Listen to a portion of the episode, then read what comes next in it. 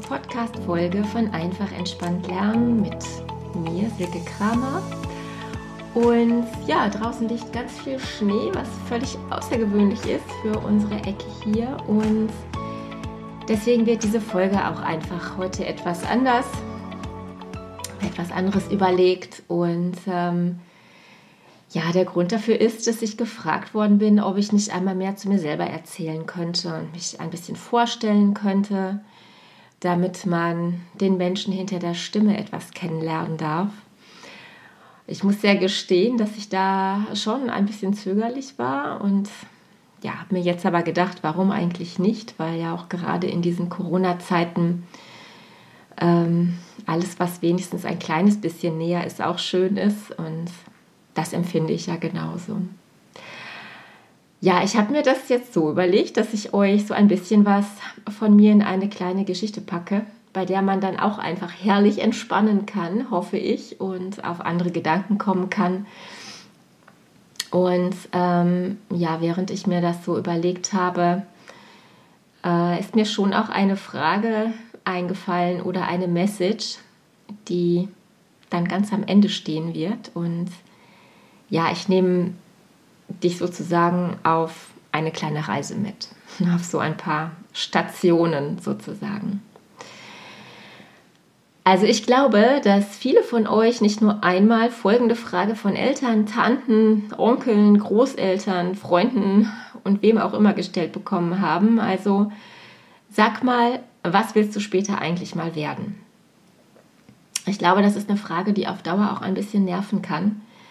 Und ähm, ja, einige von euch beschäftigen sich vielleicht auch gerade selber damit. Und ehrlich gesagt habe ich mich auch so durch viele Berufe gedacht, die für mich irgendwie möglich erschienen oder die mir interessant erschienen. Und dann gab es diesen Fragebogen beim Arbeitsamt, den wir alle irgendwie damals machen mussten. Und der hat mir dann am Ende nur Berufe vorgeschlagen, bei denen bei mir das Entsetzen ausbrach und in denen ich mich dann gar nicht gesehen habe. Dazu vielleicht später noch mehr. Auf jeden Fall ist es dazu dann tatsächlich nicht gekommen. Ja, ich fange einfach mal so an, ähm, bis man sich so die Frage stellt, was will ich denn später einmal werden? Ähm, da muss man ja doch etwas früher anfangen. Und äh, ja, der Kindergarten, der war nicht so wirklich meins, die Grundschule war auch nicht so wirklich meins. Und ähm, ja, ich wusste zwar, was man von mir wollte und habe das auch hingekriegt, aber ich hatte einfach so auch meine Wünsche und war einfach auch so, ja, ich selbst und passte einfach nicht so richtig ins Gruppenkonzept. Und weil ich dann ja eben nicht so laut und extrovertiert war und ständig die, die Bühne dann hatte, so wie viele andere oder die meisten anderen, hatte ich einfach schnell meine Rolle.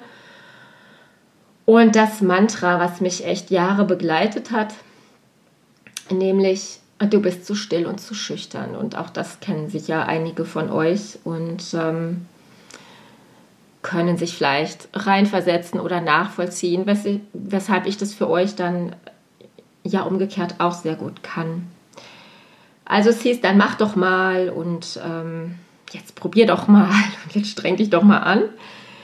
Und ich kann einfach nur sagen, dass diese Zeit wirklich kein Hauptgewinn für mich war. Und ja, ich habe ja schon erklärt, wie sich Glaubenssätze und Erfahrungen und Bewertungen und so weiter auf unser Handeln auswirken und auf das, was wir tun und empfinden. Und ja, ich muss gestehen, ich empfinde halt dieses, du bist zu schüchtern und du bist zu still und du musst mal quasi heute als ja, eine Art Manifestation. Also wenn man das ständig hört, dass man etwas ist, dann wird man es auch. Also davon bin ich ziemlich überzeugt. Und äh, ja, je mehr man mich zur Seite nahm und sagte, dass ich mich da mal anstrengen sollte, umso weniger wurde draus. Und es war einfach nicht klar, dass Persönlichkeit einfach kein Schalter ist, den man umlegen kann, sondern dass es ums Wachsen geht. Und das war alles nicht so einfach. Also klar bin ich durch die Schulzeit und ich habe auch mein ABI und äh, alles ist gut aber ich habe schon noch dieses Bild vor Augen, als ich wirklich mit Genuss am letzten Tag in der Grundschule meine Jacke vom Haken genommen habe und erleichtert nach Hause gegangen bin. in dem Wissen, ich muss dahin nicht mehr zurück. Und ähm, ja, das finde ich schon, finde ich schon bezeichnend. Also gut. Egal, was habe ich später gemocht? Ähm, das waren Sprachen und Kunst. Das fand ich immer super, außer Latein, was der reine Horror war. Es war auch nicht wirklich mein Herzenswunsch, das zu wählen, aber es hieß immer, das ist super, damit man die Grundlagen für Sprachen kriegt und so weiter. Also ich konnte kein Latein, aber dafür alle anderen Sprachen. Auch das war dann halt mal wieder anders. Und äh, ja, so die Frage, wann wurde es eigentlich spannend in der Schulzeit? Das war für mich tatsächlich ähm, der Zeitpunkt, an dem über die Sprachen die Möglichkeiten ähm, an einem Schüleraustausch teilzunehmen losging. Also ich habe da zwar immer noch nicht viel gequatscht und gesprochen, aber ich fand es ganz toll rauszukommen und in die Länder zu kommen. Und es wurde damals ähm, ein Austausch nach England und nach Frankreich angeboten und später äh, nach Amerika, wofür ich auch sogar in den Ferien jobben war, damit ich äh, meine Eltern unterstützen konnte, alles Mögliche dafür zu bezahlen, weil ja, das ja doch nicht so einfach aus der Portokasse ging quasi. Und ich wollte mich auch einfach daran beteiligen, weil das einfach mein Herzenswunsch war und das war für mich irgendwie selbstverständlich. Ja, also ich fand es halt schon immer toll zu reisen und auch schon zu fotografieren. Und in den letzten Sommerferien ähm, der Schulzeit wollten meine Freundin und ich damals einfach etwas Besonderes machen, weil es einfach die letzten Ferien waren und wir die einfach besonders in Erinnerung behalten wollten. Und hatten dann die fixe Idee, mit dem Rad durch Dänemark zu fahren. Und äh, jetzt Achtung, unser Mathelehrer fand das total super und hat dann quasi dabei geholfen, unsere Eltern zu überzeugen und hat uns Kartenmaterial gegeben. Da gab es ja noch kein GPS und so weiter, also mussten wir äh, mit der Papierkarte fahren. Und mit der Auflage, dass wir dann abends immer abwechselnd aus der, Telefon, äh, aus der Telefonzelle anrufen, äh, durften wir dann fahren. Es gab ja kein Handy und kein nichts. Also wir waren dann wirklich einfach weg und unterwegs. Und ich kann nur sagen, das war total super. Es hat natürlich auch alles geklappt. Also es war überhaupt gar kein Problem. Und damit waren wir dann drei Wochen unterwegs. Ja, und dann gab es ja dann noch das letzte Jahr in der Schule und ich muss gestehen, dass ich bis zum Abi nicht endgültig wusste, was ich denn nun werden wollte. Also diese Frage, die da immer kam, die konnte ich dann auch nicht wirklich beantworten. Und ähm, ich fand das jetzt auch nicht schlimm und ich, auch die wenigsten anderen in meiner Stufe wussten das wirklich. Und ähm, ja, was was aber auch zu dem Zeitpunkt einfach nicht schlimm war. Es, es ist auch klar, dass aus uns allen was geworden ist. Und ähm, ja, also trotz dieser, dieser schwierigen Erfahrungen, die ich in der Schulzeit hatte, hm, habe ich mich trotzdem dafür entschieden, Lehrerin zu werden und eben damit ja auch in der Schule quasi zu bleiben. Und ähm, ja, habe mich dann dafür entschieden, Germanistik und Geografie zu studieren, also Deutsch und Erdkunde zu unterrichten. Wobei letzteres klar war. Ähm, Deutsch, ähm, weil ich einfach nicht bestärkt für eine Fremdsprache aus der Schule gekommen bin. Also durch dieses Mantra sozusagen fühlte ich mich einfach nicht sicher darin. Also heute ähm, glaube ich, dass das wirklich unsinnig war. Aber ähm, gut, das ist jetzt auch aus einer anderen Pers Perspektive betrachtet. Und später ist auch was ähm, ganz Besonderes daraus geworden. Das erzähle ich gleich. Ähm, genau, wenn ich hier jetzt so vor mich her erzähle, ähm, kommen mir tatsächlich so meine Reisestationen in den Sinn. Ähm, mit, mit Geografie im Studium gab es natürlich Exkursionen und die Schweiz war toll. Also wir sollten da ähm, Gletscher kartieren und so weiter. Das war schon, schon wirklich cool, aber ich war schlicht zu unfit für die Berge. Ich habe also gelitten. Und äh, im Jahr darauf ähm, durfte ich für drei Wochen mit nach China reisen, in die Städte und aufs Land, in die Dörfer und überall hin. Und wir mussten vorher ein halbes Jahr Chinesisch lernen, was uns tatsächlich überhaupt nicht geholfen hat, weil wir es einfach nicht korrekt aussprechen konnten. Und wir hätten es nutzen können, weil wir äh, in den Dörfern bei den Familien geschlafen haben. Das wäre hilfreich gewesen, aber so war es lustiger, weil wir uns einfach mit Händen und Füßen verständigen mussten. Und in den Städten sind wir klargekommen. Ja, und dann wir waren in Studentenwohnheimen, in Hotels. Den, den Genuss sind wir auch gekommen und haben Kultur kennengelernt und die Bevölkerung und die Landschaftsstrukturen und haben aber auch die Kontrolle im Land zu spüren bekommen. Also vor allen Dingen in den Städten, in Peking, wo wir auch mit dem Rad durchgefahren sind. Ähm, sind über alle Kreuzungen gekommen und wir haben keinen verloren. Das war schon echt genial und sind am Ende in einem Kindergarten, in einem Straßenkomitee gelandet in der Altstadt. Und ja, haben da einfach kennengelernt, wie die Gesellschaft im Kleinen auch dort funktioniert, wie geplant wird, wie strukturiert wird, ähm, wie kontrolliert und beobachtet wird, ähm, ja, wie limitiert alles ist. Und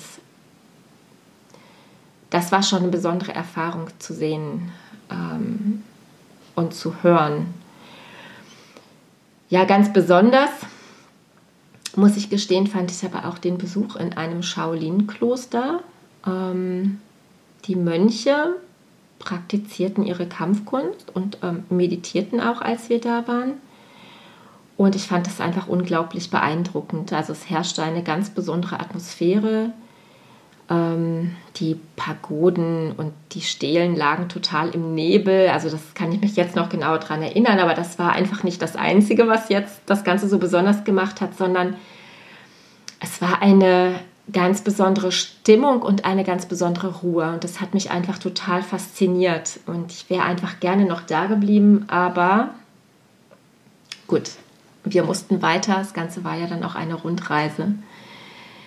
Aber was mir einfach so im Gedächtnis geblieben ist, ist, dass die Shaolin-Mönche sich einfach ganz besonders auf ihre mentale Stärke konzentrieren. Also sie trainieren sie durch das Tun, also durch diese Kampfkunst äh, und eben auch durch das Meditieren, sodass man äh, quasi verinnerlicht und, und trainiert, dass man nicht nur durch Kampf, sondern eben auch durch seine innere Kraft an seine Ziele kommen kann.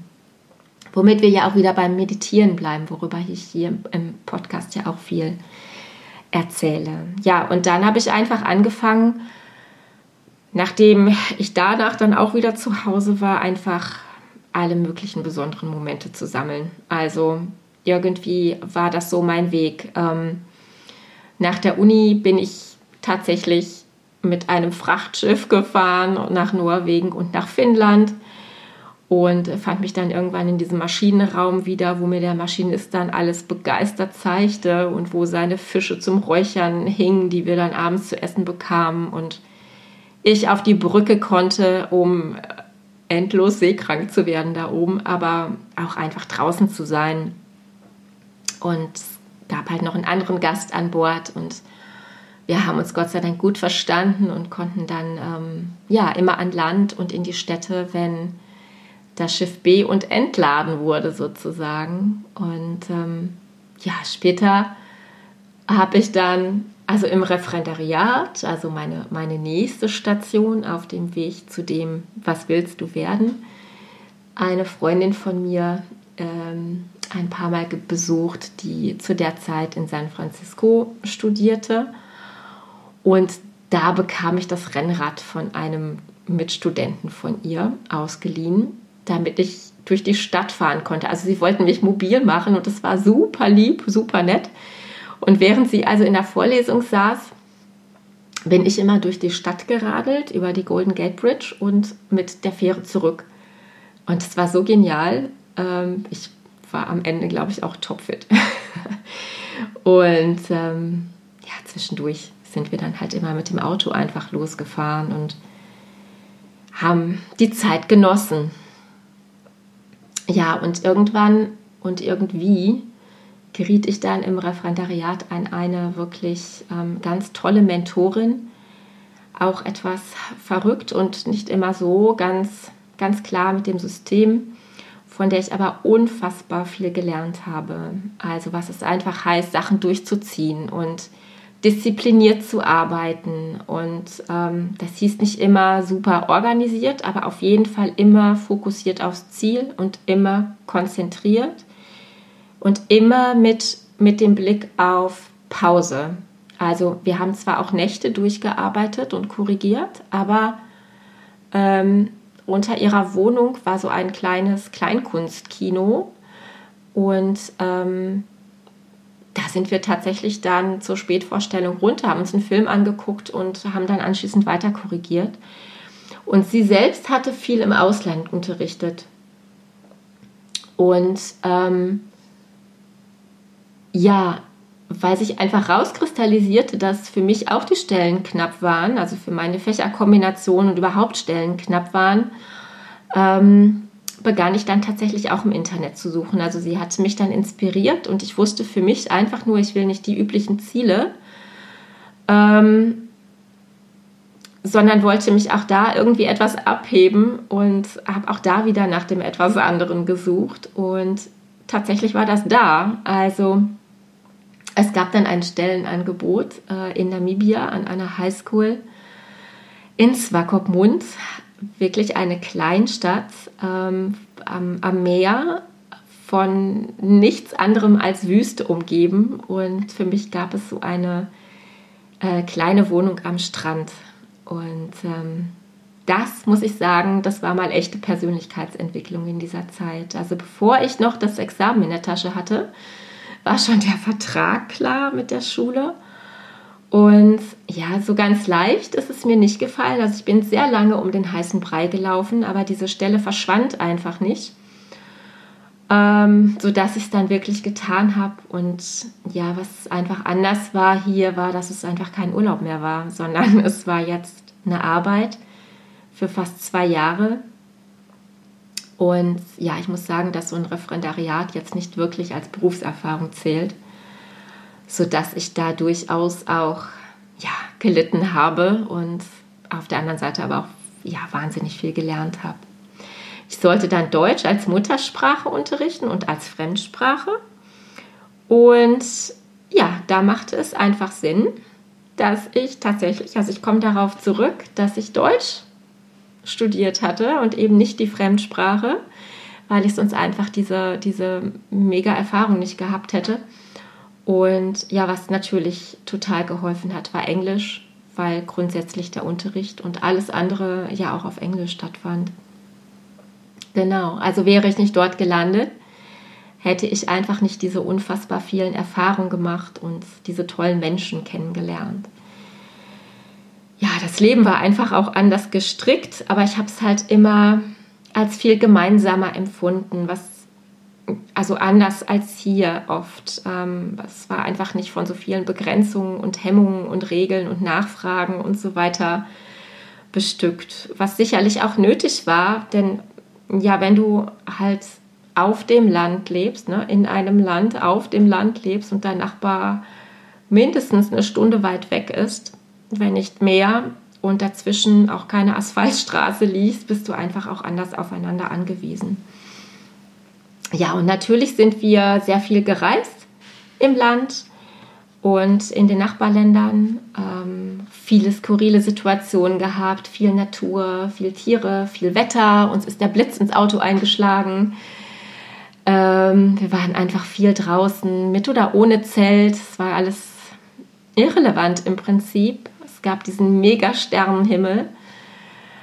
Und ja, zusammengefasst, es war einfach alles schlicht und herzlich und weit. Es war unfassbar weit und ich habe also festgestellt, dass man tatsächlich auch durch Weite Platzangst kriegen kann. Auch das nochmal aus einer ganz anderen Perspektive. Und ähm, ja, ich habe mich immer sicher gefühlt. Genau. Und obwohl es schon so lange her ist, ist es tatsächlich so, dass ich mich immer noch wirklich mit allen Sinnen auch daran erinnern kann und das Land wahrnehmen kann.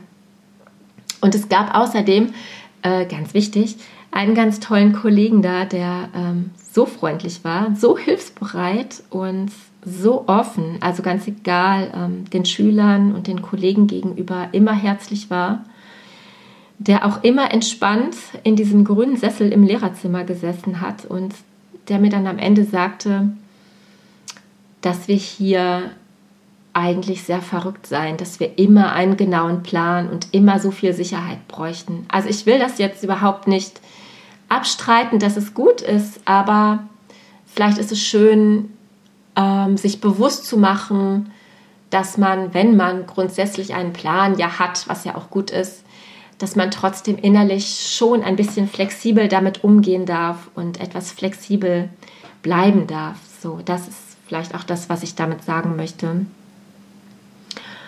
Und ja, er sagte, dass für uns eigentlich dann nichts mehr anderes übrig bliebe. Also nicht, nichts mehr übrig bliebe, um zu leben und zu erfahren und um unsere Wege einfach zu sehen und zu spüren. Und er selber schrieb Texte und Gedichte und war ja vom Zen-Buddhismus inspiriert und hatte das quasi als ja quasi als Nebenjob, weil man als Lehrer nicht unbedingt so viel in, in dem Land verdient hat. Naja, auf jeden Fall bin ich mit diesen Sätzen dann wieder in Deutschland angekommen und habe schon was gebraucht, um mich wieder neu einzuleben und bin in einem System gelandet, wo einfach genau das Gegenteil von all dem gelebt war, wurde, wird. Und ja, habe dann an verschiedenen Schulen gearbeitet und es war einfach immer die gleiche Struktur. Genau. Ja, und das nächste, was mir einfällt, so bis heute, ist tatsächlich, dass ich offenbar immer an Reisen hängen bleibe. Die, die ich jetzt später mit meinen Kindern mache, ähm, gehören halt auch dazu. Also im Sommer gibt es jede Menge Natur und Erholung zum Auftanken. Schweden ist einfach unfassbar toll dafür, weil es einfach so klar ist, dass man am Ende selbst auch so klar wieder nach Hause kommen kann. Und ja, zu Neujahr haben wir immer für vier Tage eine neue Stadt erkundet, um etwas anderen Input zu bekommen. Und das musste auch nicht in Deutschland sein. Und so sind wir auch ganz schön rumgekommen. Ähm, eigentlich hatten wir uns zum Ziel gesetzt, die Hauptstädte mal abzuklappern. Und jeder durfte sich dann immer etwas aussuchen, was er dann sehen wollte. Wir waren also immer ganz gemeinschaftlich unterwegs. Und das haben wir gemacht, bis Corona kam. Und jetzt ist das erstmal vorbei.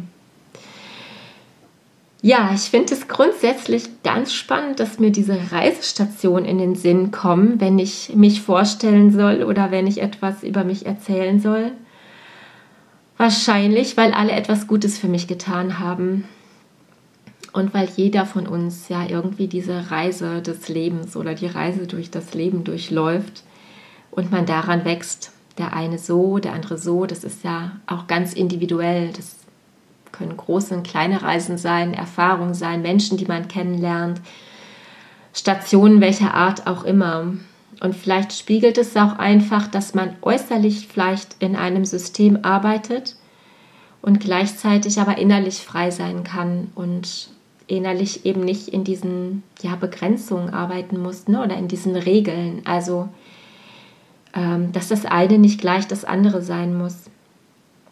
Und manches zieht sich auch wie ein roter Faden durch. Also es finden sich ja Motive, die immer wieder auftauchen. Die Meditation, der Shaolin, der Kollege in Swakopmund und verschiedene Werte, die man lebt. Das ist für mich ja auch also das, ne, das Vertrauen und die Dankbarkeit und die Freiheit und die Ehrlichkeit und all diese Dinge sind für mich schon wichtige Werte. Die Zeit und die Gemeinschaft sind wichtig.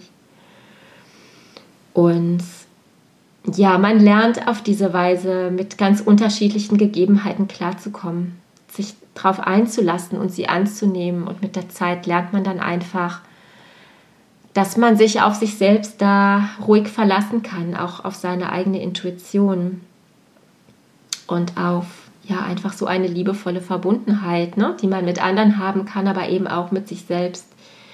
Und was uns jetzt einfach noch bewusster wird, glaube ich, ist das besondere Zeit zu haben, die Zeit wahrzunehmen und die Zeit zu nutzen und nicht nur, um in alles Mögliche reinzubuttern, sondern die Zeit einfach auch für sich zu haben und auch als solche wahrzunehmen. Ja, am Anfang habe ich gesagt, ich glaube, dass am Ende meiner Erzählung hier eine Frage steht für dich. Hier kommt sie. Frage dich mal, wer willst du sein? Also wer willst du sein? Stell sie mal über die Frage, was willst du später werden? Also was willst du später werden? Schreib sie dir vielleicht einfach mal auf die beiden Fragen und lass sie für dich wirken und schau mal, was bei dir passiert, was du fühlst, was dir für Gedanken in den Kopf kommen. Vielleicht ist es nochmal ein ganz schöner Impuls für dich, auch diese Zeit wahrzunehmen, auch ne, diese Corona-Zeit wahrzunehmen, deine Umgebung wahrzunehmen, deine Mitmenschen, alles, was passiert und was sich in dir verändern kann. Und auf jeden Fall die Perspektive vielleicht ein bisschen zu ändern, auch zu öffnen auf das, was da kommt, auf deine Zeit, die kommt, deine Entwicklung, auf das, was du tun möchtest später, aber eben als ein Mensch. Also die Frage wieder, wer willst du sein? Ja, ich glaube, ich habe diesmal ein bisschen länger gesprochen als sonst.